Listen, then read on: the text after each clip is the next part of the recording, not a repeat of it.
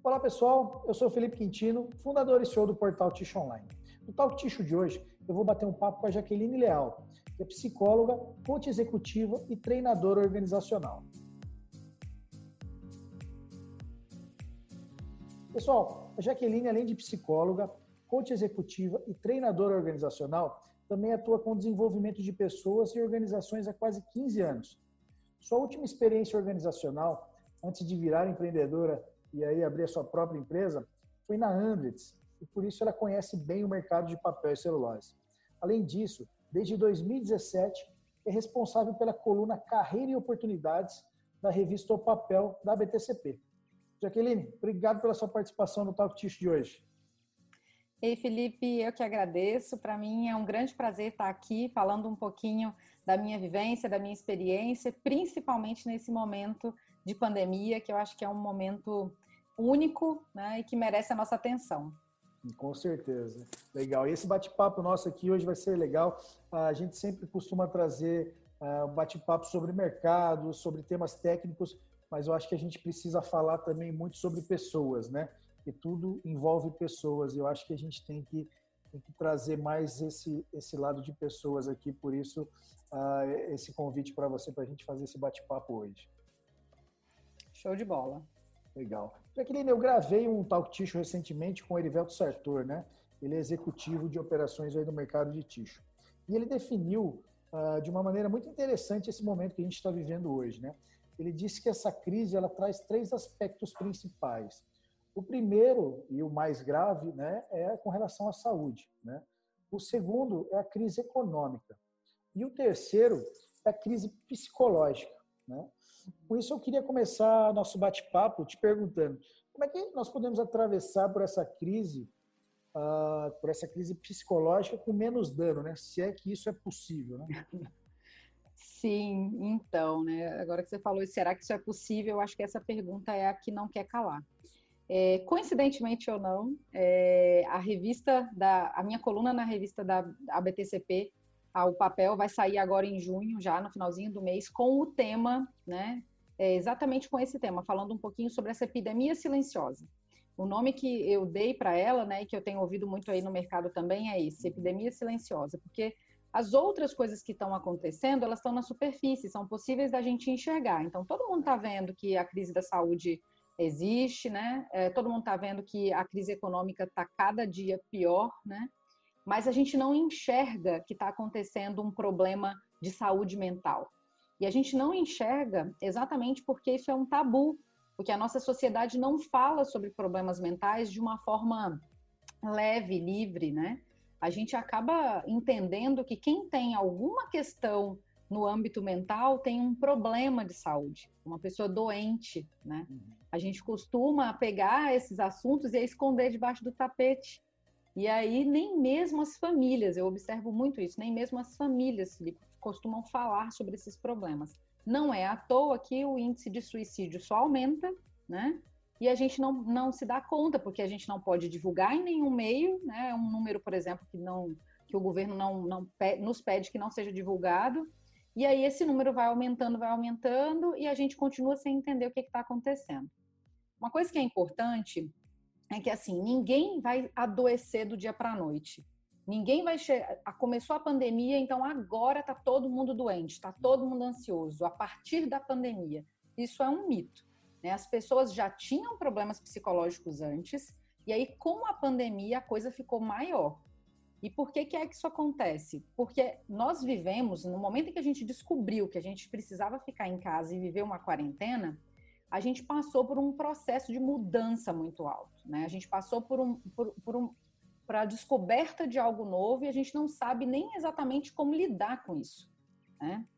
Então, no momento em que a gente ficou sabendo que ia ter a quarentena, em nós começam a surgir milhões de emoções que a gente não sabe exatamente como lidar, como controlar.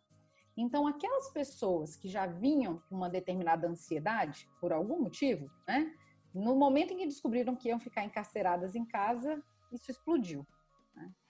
É, e aí, quando eu penso, tá, mas como que a gente pode tratar essa situação? Eu penso que o melhor caminho é o, de, o do desenvolvimento pessoal, que é o do autoconhecimento. que é a tecla que eu bato com maior insistência na minha carreira, tá?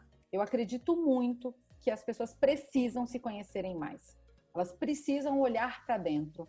Elas precisam compreender por que, que elas agem como elas agem, como é que, por que, que elas sentem o que elas sentem, né? Porque essas coisas, essas reações emocionais, elas acontecem dentro de nós, elas acontecem no nosso corpo sempre, independente da gente querer ou não. Porque às vezes as pessoas pensam assim: ah, mas eu sou mais racional, eu não tenho emoção. Isso é um mito. Todos nós temos emoções. Na verdade, as emoções vêm primeiro do que a razão. É, a gente sente uma emoção e depois o nosso cérebro racionaliza o que está acontecendo. É, inclusive, né, nós fomos conduzidos durante décadas por um cérebro que a gente chama de cérebro límbico, que é um lugar de emoção o nosso córtex pré-frontal, que é o que vem por fora desse cérebro límbico, se a gente fizer assim, ele só foi existir anos depois. Né? Faz parte de uma evolução do ser humano. No início isso não existia. Tá. Então, se o lance é olhar mais para dentro, como é que eu faço então num momento de crise? Primeiro ponto, identificar que estamos em um momento de crise. Quando a quarentena começou, e a gente, naquele momento, começou até a surtar com o que estava acontecendo, porque é, você começa a se dar conta que a gente está num mundo complexo, imprevisível, aquela coisa do, do muvuca, né, que a gente escuta tanto falar por aí. É complexo, é imprevisível, é volátil, é incerto, e tudo isso ao mesmo tempo. Né? Quando a gente se dá conta que é isso que está acontecendo, a gente muitas vezes paralisa. Né? Então, tá, calma aí é real mesmo, estou fazendo parte do livro de história, né? Estou construindo a história em tempo real. E nesse, nesse momento de paralisação, a gente vivencia o que a gente chama de processo de luto, que é a mesma coisa que de quando a gente perde uma pessoa. A gente vai viver processos de luto sempre que a gente encerrar um ciclo para começar um ciclo novo. Sempre que mudar as condições do ambiente, sempre que mudar a situação que eu estou vivendo. E aí, quando desperta em mim, então, esse processo de luto, existem fases dentro desse processo. E aí, entender essa fase é mais ou menos uma solução, uma saída, né, para que eu me, para que eu compreenda o que está acontecendo comigo e o porquê que eu estou agindo da forma que eu estou agindo neste momento em específico. Uhum. Rapidamente, essas fases, elas são bem interessantes. Você já deve ter ouvido bastante delas por aí, porque a primeira delas é a negação, né? Então a gente nega. Não, é impossível. Isso não está acontecendo aqui no Brasil. Isso não vai chegar. Aquela famosa é a marolinha, né? não, não vai chegar aqui nunca. A gente imaginava isso, né? É, janeiro, fevereiro, ninguém tinha ideia. Pois é, e eu percebo que o brasileiro tem muito disso, né? A gente sempre via as crises acontecendo lá fora e a gente sempre ficava com a sensação de que aqui não, não chega, né? É. Né? Então a gente tá. Primeiro ponto é a negação. E vou te dizer mais: tem gente que está negando até hoje. Muito. E aí, essa pessoa, pô, que está negando até hoje, vai demorar três vezes mais para chegar lá no final, que é o, o, o, momento em que ela aceita o que está acontecendo. Né? Então, eu começo na negação. Depois dessa negação, vem um processo de raiva ou resistência, que é aquela na hora que o ódio toma conta de mim, que eu não aceito que isso está acontecendo comigo. É porque na negação eu estou passivo, né? Uhum. Nesse momento de raiva, eu brigo comigo e com o mundo, porque isso está acontecendo. Isso não deveria estar acontecendo, né? Depois desse processo de raiva, eu entro num outro processo que é de negociação ou barganha, que é quando eu tento uh, negociar com o mundo, negociar com o universo e dizer assim: não, mas calma aí, se eu sair de casa só duas vezes por semana, se eu fizer só um churrasco por mês, não vai acontecer nada comigo. Eu tento barganhar de alguma forma, né? Uhum. Depois dessa barganha, que é assim, eu já lutei, lutei, lutei, eu entro numa fase de depressão, né? Que é naquela fase onde eu me desmotivo, onde eu fico triste. Não, e aqui eu não estou depressivo, estou numa fase depressiva, né? Uhum. Um momento mais uh, recuado, um momento mais silencioso. E aí, nesse momento, o ideal é que após ele, eu entre na fase de aceitação. Na fase de aceitação, daí para frente eu só vou voar. Que eu já entendi o que aconteceu comigo, já processei tudo, agora eu preciso começar a pensar o que, que eu faço a partir daqui, né? Seria essas as fases do luto. Conhecia elas? Já. Legal. Conhecia. Bacana. Que eu acho e que é, é super importante. Mesmo, né? Diz. Você vai identificando todas as fases, é bem isso mesmo. eu também passei por todas elas. É, e, e, é bacana conseguir identificar, porque quando você faz isso, esse processo de autoconhecimento, né, ele é uhum. é acelerado, então você consegue passar por essa curva um pouco mais rápido, né? É, e você também consegue entender o que, que é normal e o que, que é patológico aqui dentro. Porque assim, tá, todo mundo vai passar por isso. Quem quiser, quem não quiser, quem aceitar, quem não aceitar, todo mundo vai passar. Tá. Então, se eu identifico que eu estou ansioso, né, ou que eu estou num estado mais depressivo e que eu estou nessa fase dentro da curva, isso está normal, isso não é patológico, isso é a vivência do momento, é aceitar o momento, faz parte. Né? Mas se eu vejo que eu estou há muito tempo numa determinada fase e que eu não consigo sair dela por nada, passou um mês, passou dois meses, passou três meses, eu ainda estou lá, eu estou com um problema. Eu já estou com uma ansiedade patológica, eu posso estar com uma depressão, eu posso estar com alguma outra coisa. E isso precisa ser somado a condições pré-existentes. Então, se eu já sou ansioso e eu estou demorando muito para passar aqui a fase, por exemplo, da raiva, uhum. né? Significa que eu preciso cuidar disso, eu preciso olhar com outros olhos. Então, se o meu autoconhecimento não for suficiente, é hora de pedir ajuda externa, usar rede de apoio. Nesse momento, a internet está fornecendo um, está sendo um suporte, está fornecendo muita coisa gratuita. Eu mesma tenho um grupo gratuito todas as sextas-feiras online, às quatro e meia da tarde, de escuta empática, só para ajudar pessoas que estão vivendo esse momento com dificuldades. Então, não só eu, um monte de gente tem esse tipo de trabalho. Então, assim, é hora já de, de sair e buscar ajuda real. Legal. Depois deixa o link para a gente, a gente coloca embaixo do vídeo. Vai ser legal. Show, deixa sim. Que legal, bacana. Obrigada. Jaqueline, o, qual é o papel do RH hoje nas empresas? Né? Eu acredito que o, o RH é o que está tendo maior demanda aí dentro das empresas. Né? Como é que você enxerga esse papel aí nesse cenário? Uhum. Desafiador, né? Desafiador. Ainda ontem eu conversava com uma pessoa que veio me pedir um, uma ajuda para para fazer alguma coisa para olhar né, para esses colaboradores, para poder entender o que eles estão sentindo, como é que eles estão se vendo dentro dessa situação. Uhum. E era uma empresa que não tinha feito corte nenhum ainda e nem suspendido salário. Né? Então, cuidando das pessoas, mas não tinha acontecido nada ali com aquele grupo. Né? Mas essa não é a realidade que a gente tem visto. Então, eu tenho muitos colegas de RH que passaram por desligamentos em massa. Eu tenho colegas que, uh, que precisaram, enfim, fornecer as informações para esses desligamentos, porque acaba sendo uma responsabilidade do RH, e ainda de fazer os desligamentos, né? Uhum. Então, eu acho que, que dar essa notícia para as pessoas nesse momento não é fácil, porque mexe com a gente, né? Nós estamos, estamos no mesmo oceano, não sei se necessariamente no mesmo barco, mas estamos no mesmo oceano. Eu sei que é doloroso, e eu penso que é papel do RH estabelecer a comunicação, né? Assim, estabelecer uma comunicação clara nesse momento, tanto do colaborador, de quem está lá na base, né, quanto na, na, direção contrária, que é CEO, diretoria, para cá para baixo, né? Muito das pessoas, muitas das pessoas nesse momento, elas os problemas que elas sentem estão relacionados à falta de informação. Né? Então, assim, a empresa está passando por um momento difícil, o colaborador, o colaborador também está. Mas aí a empresa resolve não comunicar, por exemplo, que ela tem uma ideia de lá daqui a três meses suspender o salário. Ela prefere esperar dar três meses o funcionário que está do lado de cá, ele começa a se sentir ansioso, ele começa a sentir que tem alguma coisa errada, e a partir disso a produtividade dele já cai. Né? A gente sabe que isso acontece naturalmente. Então, o papel do RH é estreitar isso, né? é entender o que está acontecendo nas duas pontas e ser o meio, e ser o facilitador disso, fazer com que esses dois lados se encontrem, né?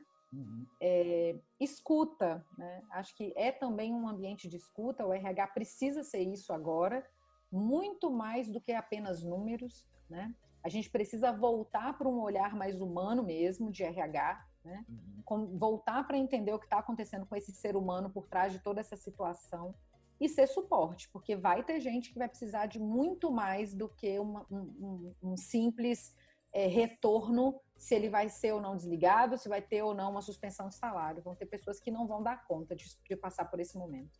Sim, não, com certeza. Eu acho que a demanda está tá grande aí para todos os RHs das, das indústrias, viu? Eu acho que sim. E, e, ainda falando das indústrias, né? muitas indústrias uh, acabaram adotando o home office, né? Pro, principalmente para o pessoal administrativo. Né?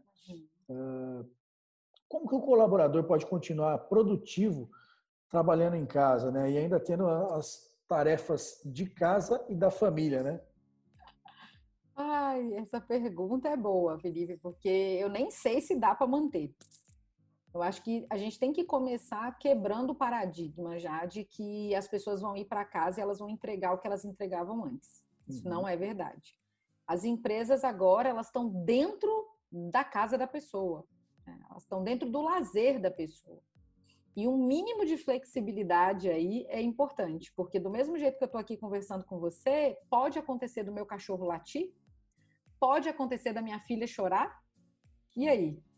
Né? Como é que a gente vai fazer com isso, né? Assim, o gestor vai brigar comigo, né? Vai dizer assim, ó, oh, por favor, preciso de um ambiente com silêncio para a gente trabalhar, né? Como é que vai como, ser né? isso? Não tem como, né? É, a gente entrou dentro da casa das pessoas, isso é uma questão de privacidade, né? Então a gente precisa mudar os padrões. Tudo aquilo que a gente tinha antes de referência não existe mais. Uhum. Esse é o tal do novo normal. A gente precisa começar a olhar as coisas de uma outra forma. Tá, então olhei de uma outra forma. É possível ser produtivo? É possível, mas a gente precisa quebrar a ideia que a gente tem de tempo. Eu acho que é mais ou menos isso que precisa acontecer. Por exemplo, é, a pessoa ela acorda de manhã, antigamente ela acordava às seis da manhã, ela se arrumava, saía correndo, o filho ia direto para a escola, tal. Agora, assim, o filho não levanta, é, alguém, a esposa precisou de uma ajuda, sabe? Ou então você mora sozinho e você tem que fazer todas as suas demandas, né? Então, não importa muito quem tá só, quem tá acompanhado da família, tá todo mundo vivendo uma situação diferente. Né? Desde o ponto de que talvez você, você fique acordado até mais tarde, porque você pode acordar num horário, você entra às oito, né? Antigamente você tinha que acordar às seis, agora você pode acordar às sete e quarenta, dá tempo. dá tempo ainda. É, é. Então a pessoa ela muda o, o, modelo dela mental, né? Ela começa uhum. a viver numa nova estrutura e aí aquele cara que nunca se atrasou, por exemplo, passa a chegar atrasado no trabalho, né? Porque ele acha que em 10 minutos dá tempo e não dá, às vezes não dá tempo, né? É. É, e aí eu acho que tem que começar a flexibilizar o olhar, né? Então, uhum. por exemplo, coisas para a gente se manter produtivo, rotina. Alguma rotina mínima é importante que a gente siga. Né? Então é importante ter o horário para o café, o horário, o horário para acordar, o horário para o café, né? o horário do almoço, o horário de trabalhar. E às vezes essa pessoa ela vai fazer seu próprio almoço, né? Tem isso também. É. Então, assim, seria legal que ela conseguisse se organizar e fazer, por exemplo, todas as marmitas fitness dela no final de semana, mas pode ser que ela não consiga. Isso não significa que ela seja mal profissional. Então, acho que isso é importante. A gente não pode fazer juízo de valor frente ao que está acontecendo. A gente pode recombinar as coisas, né? Então, uhum. seguindo uma rotina, recombinemos aquilo que precisa ser entregue, né? Eu acho que o que importa é o resultado. É o resultado. A gente começa a mudar a cabeça, né? É. Saiu daquela coisa de precisa me dar oito horas de trabalho. Não, ele precisa me entregar o quê no final do dia? E daí a pessoa pode usar o tempo dela da forma com que ela achar melhor. É uma alternativa, né? Tá, mas temos instituições mais tradicionais um, eu acredito que essa inflexibilidade vai prejudicar. Uhum. As, as organizações mais tradicionais vão acabar sendo um pouco prejudicadas e vão precisar, na dor, aprender a se reinventar. Esse é um outro ponto. Né? Com relação ainda à produtividade, é importante cuidar de si mesmo no home office. Porque ficar em casa trancado o dia inteiro, sem sair em nenhum momento, isso também não é bom para a cabeça da gente. É. Né? Não sei se você já, já chegou a ver, mas eu estava olhando uns números, assim, nós tivemos aumento da ansiedade e da depressão, mas a gente também teve aumento de violência doméstica. Né? Então, assim, nesse momento, as famílias estão vivendo sozinhas 24 horas por dia. É, é, comum que a gente perca a paciência, é comum que a gente fique mais irritado, uhum. né? E a gente tem, e é, é comum também ter pouco tempo para nós mesmos. É aqui que mora o convite para a produtividade, que é assim, proporcionar momentos para cuidar de si mesmo, para olhar para você, que seja para fazer sua atividade física, se no seu lugar né, de moradia for permitido que você saia para fazer uma caminhada, fazer uma caminhada, se está permitido ir na academia, ir na academia, mas que tenha, mas que você consiga ter uma alimentação bacana, fazer uma atividade física, seguir uma rotina, querendo ou não, essas coisas ainda são as ajudas que a gente precisa para poder ter uma rotina mais produtiva. E flexibilizar o tempo. Eu penso que se a gente conseguir mais ou menos olhar para essas coisas com carinho, que não seja fazer atividade física sete vezes por semana, mas conseguir fazer duas ou três, né? Ser um pouco mais flexível uhum. no horário de trabalho. Eu acho que assim a gente vai garantir as entregas. Por quê? Porque a gente vai garantir a motivação. Porque o que mais faz o colaborador entregar não é muito tempo que ele tem, mas o quanto que ele deseja contribuir com você. Quanto que ele quer colaborar para que a tua empresa funcione, né? É, é então ele precisa aí. sentir que você está cuidando dele para ele poder querer fazer isso por você também. É. E, e, em cima do, do, do, que você acabou de falar, né, dele querer fazer mais, né? Ah, que, o que, que, o colaborador pode se diferenciar? O que, que ele tem que fazer a mais para ele se destacar na companhia, né? A gente vai ter uma, um desemprego aumentando cada vez mais, né? Uh, e obviamente, né? Quem vai a, a decisão de, de, de, de, demissão sempre vai ser aquele colaborador que acaba entregando menos, né? Esse Exato. é o cara que primeiro vai. Como é que ele pode se diferenciar de se destacar dos demais ali? Uhum. Pois é, esse assunto é interessante porque, assim, desde que eu trabalho com RH, eu vivi três grandes crises. E esse assunto, Felipe, não é novidade. É, o que, que é que o cara precisa fazer mais para ele poder conseguir, para ele, para que ele consiga ser empregável, né? Para que ele consiga trabalhar a empregabilidade dele. Não é novo, mas eu tô para te dizer que, que ainda tem muita gente que não faz isso. Tem muita gente que não cuida. Né? Assim, não foram poucas vezes que eu conheci alguém, por exemplo, que não tinha sequer um currículo, porque trabalhou em vários lugares por indicação e aí se viu agora nesse período desempregado e sem um currículo para entregar, né? Então aí a pergunta que eu faço é como é que você está cuidando da sua carreira? Como é que você está olhando para você dentro desses contextos, né? Uhum. Porque os tempos difíceis, é, eles eles têm outras, eles tiveram outros momentos. Não foi só agora que isso aconteceu não é só agora que a gente vai ter um índice tão alto de desemprego, a gente já teve outras vezes, né? E aí, o que, que eu percebo? Primeiro, um aumento até mesmo do empreendedorismo, não tem como dizer que não, porque é uma forma de caber todo mundo dentro do mercado, que às vezes não cabe mesmo todo mundo. É... E um outro ponto é cuidar da carreira. E isso precisa ser feito de forma constante, sabe? E o que, que significa isso? Uh, não tem mais como o profissional atual não olhar para as competências dele. Então, hoje em dia, a gente sabe que tem as famosas hard skills, né? As competências técnicas e tem as soft skills, as competências comportamentais e relacionais. A gente sabe que as hard skills são as que colocam o colaborador para dentro da empresa. É. Mas a gente sabe que são as soft skills que demitem, Demite que demitem ele. Exatamente. Ele é contratado aí, por competência e desligado por, por relacionamento. Por... Exato. Exatamente isso. E aí o que, que acontece? Como que a gente olha para isso? Se eu já sei que é isso que acontece, o que, que eu preciso fazer para desenvolver essas coisas em mim? Uhum. Então tem um pouco que é técnico, eu preciso estudar, isso é óbvio, todo mundo precisa. Hoje em dia, assim, ter só a graduação meio que todo mundo já tem, gente. Então, né? Assim, a gente tem tanta não. facilidade, não é mais diferencial. Hum. Tem tanta facilidade para estudar, você pode estudar à distância, você pode estudar, sabe, de qualquer forma, assim, não é mais um, um diferencial. E em contraponto tem as soft skills que são super difíceis de desenvolver, né? Que são aquelas skills, né? Aquelas competências mais voltadas para quem nós somos de verdade. Então, é né? inteligência né? comportamental é desenvolvimento de inteligência emocional, é desenvolvimento de é, é, habilidade para tomar decisão, para gerenciar conflito, para liderar a equipe, uhum. para trabalhar em equipe, né? São as coisas que a gente não consegue moldar tão facilmente. Né? São as coisas que eu não compro o diploma. Eu não consigo ir lá estudar e pegar um diploma. São coisas que eu só vou aprender com o tempo, né? Então, se eu deixei para fazer isso agora, por exemplo, eu vou estar tá com muito mais dificuldade do que alguém que já vem na caminhada há mais tempo. Né? E aí a gente entra, inclusive, num outro ponto, que é assim: eu vou numa entrevista de seleção. A, a pessoa tem lá 50 candidatos super bons, porque muita gente boa foi desligado nesse momento. Sim. E aí, como que eu vou me diferenciar?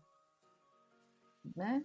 Eu preciso ter habilidades extras. E numa entrevista comportamental que o RH faz para tentar identificar exemplos dessas competências né, que a gente chama de soft skills, é, que exemplos que eu vou ter? Eles precisam ser reais. Ou eu preciso, no mínimo, demonstrar interesse por estar desenvolvendo. Eu preciso, no mínimo, ter clareza da minha debilidade, digamos assim, da minha falta de talento para aquilo. Uhum. Né? Então, eu tenho uma, uma zona minha que é uma zona de sombra, uma zona de luz, né? Que é, ou seja, eu tenho um lugar aonde eu preciso melhorar, onde tem habilidades que eu preciso desenvolver, e tem um lugar de talento, de coisas que eu faço muito bem, né? Que eu surfo super bem. Uhum. Eu preciso conseguir olhar para isso com clareza. No mínimo, eu tenho que conseguir fazer isso. E aí, se eu vou fazer isso sozinho, se eu vou fazer isso via terapia, se eu vou fazer isso via processo de coaching, se eu vou fazer isso dentro da empresa que eu estou, isso não importa. O que importa é que eu não posso responsabilizar o outro por eu não ter isso sabe? Eu percebo muito que as pessoas que vêm me buscar para fazer processos de coaching responsabilizam e culpabilizam as empresas por não terem os cursos, por não desenvolverem as competências. E eu digo para você, eu nunca ganhei um curso de empresa, mas eu tenho uns 50, porque eles são necessários para o meu desenvolvimento. Correr atrás, né? Sua obrigação correr não da empresa, né? Exato. E se eu não você puder, que eu faça gratuito né? Assim, ah, não tenho condição financeira. Vai lá, tem, hoje tem tanta coisa gratuita para se aproveitar, né? A gente tem a própria FGV online com um monte de curso gratuito. Por que, que eu não estou fazendo? Então, acho que tem um pouco de parar de culpar o outro, tomar um pouco da responsabilidade. É isso mesmo. E, outro dia eu li um artigo seu muito bacana na, na, revista O Papel que fala sobre o marketing pessoal, né? Além da gente ter todas essas habilidades ainda, né, de, de comportamento, tudo, você ainda tem o um marketing pessoal, né? Por que, que, que, nós devemos fazer esse marketing pessoal e qual é a melhor maneira aí de, de realizar esse marketing pessoal? Legal. É, então, o problema do brasileiro é que quando ele escuta a palavra marketing, ele pensa numa palavra chamada política. e aí isso faz com que a gente tenha aversão a marketing. Uhum. A gente pensa assim, ó, ah, fulano é marqueteiro fulano é puxa-saco, é. né? A nossa cabeça conecta imediatamente a isso. E a verdade mesmo é que isso não tem nada a ver. Né? Assim, a, o marketing, obviamente, no passado teve várias, várias definições, mas neste momento ele tem sido muito, muito importante para a construção mesmo de uma imagem da gente, né? Uhum. E além de construir essa imagem, do saber apresentar essa imagem. Porque não adianta, uma coisa que é mais óbvia para mim é, não adianta você saber muito, você ter muito resultado, se na hora que te perguntarem sobre o seu trabalho você não souber vender o seu peixe. Não adianta. Essa é a verdade. Uhum. Porque o que, que acontece, né? É, sabe o que eu mais percebo nos processos de coaching quando os, clientes são engenheiros? Que eles acham que é óbvio que o chefe tem que saber que ele faz um bom trabalho. E aí, eu, nos meus estudos, né, assim, eu atendo muito engenheiro desse ramo, e, e nos meus estudos eu cheguei à conclusão que eles pensam assim, porque a cabeça deles é extremamente objetiva. Então, ele imagina assim, tá, não precisa ter recheio o bolo, bolo é bolo, entendeu? Se eu já faço o meu trabalho, todo mundo tá vendo, gente. Por que, que eu tenho que lembrar meu chefe que me contratou para fazer isso, que eu faço isso? Né? Uhum. Só que a gente está falando de gente, Felipe. Não tem como garantir. Então, assim, se eu ficar nessa questão de é óbvio, é óbvio, é óbvio, eu perco a minha vez. E aí, um cara que talvez não fez o tanto que eu fiz, mas sabe se comunicar e sabe colocar os resultados de uma forma bacana, ele pega a minha vez, né? Então, quando eu falo de trabalhar esse marketing pessoal, eu falo de conseguir trabalhar competências mesmo relacionais, né?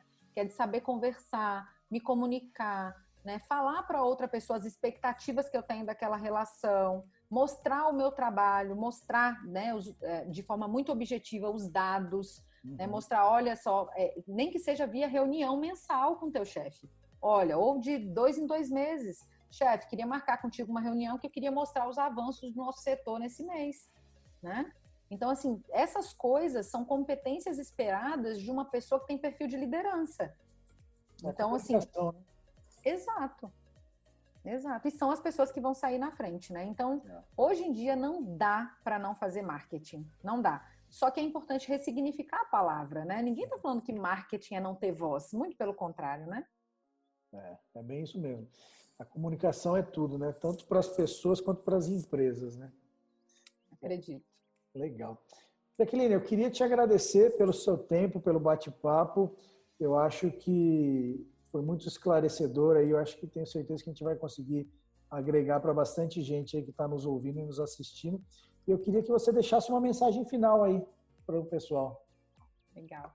Bem, eu que agradeço, Felipe. Para mim foi uma oportunidade também bem importante, né? Estar aqui contigo hoje. Se eu tivesse que deixar uma mensagem, assim, acho que mais que um, um, uma luzinha brilhando na cabeça para que as pessoas pudessem pensar mais sobre isso após esse nosso bate-papo, seria essa, essa questão de cuidar mais do seu autodesenvolvimento. Uhum. Né? Seria olhar mais para si mesmo, seja para desenvolver competências para sua vida pessoal, seja para desenvolver competências para sua vida profissional. Esse olhar para dentro vai ajudar você a criar essa resistência emocional, essa maior inteligência emocional, principalmente para poder saber lidar com momentos difíceis como esse que a gente está vivendo de uma forma mais assertiva, né? Tão conhecida nesse momento como antifrágil, né, que as pessoas têm falado muito, né, do famoso antifrágil aí do, do Nassib Taleb. Então, de alguma forma, é importante que a gente possa trabalhar em nós mesmos em busca disso, em busca de uma postura mais, mais do que resiliente, uma postura onde eu consiga entender que houve a dificuldade, mas imediatamente pensar o que, que eu posso fazer com isso. Porque as uhum. dificuldades vão existir, né? Então, olhar para dentro vai te ajudar a ser mais forte e a identificar exatamente o que você precisa para poder seguir adiante, crescer na sua carreira, ser mais feliz aí na sua vida pessoal e profissional. Legal. Jaqueline, muito obrigado mesmo, viu? Eu que agradeço, Felipe. Até mais. Até mais. tchau. tchau. tchau.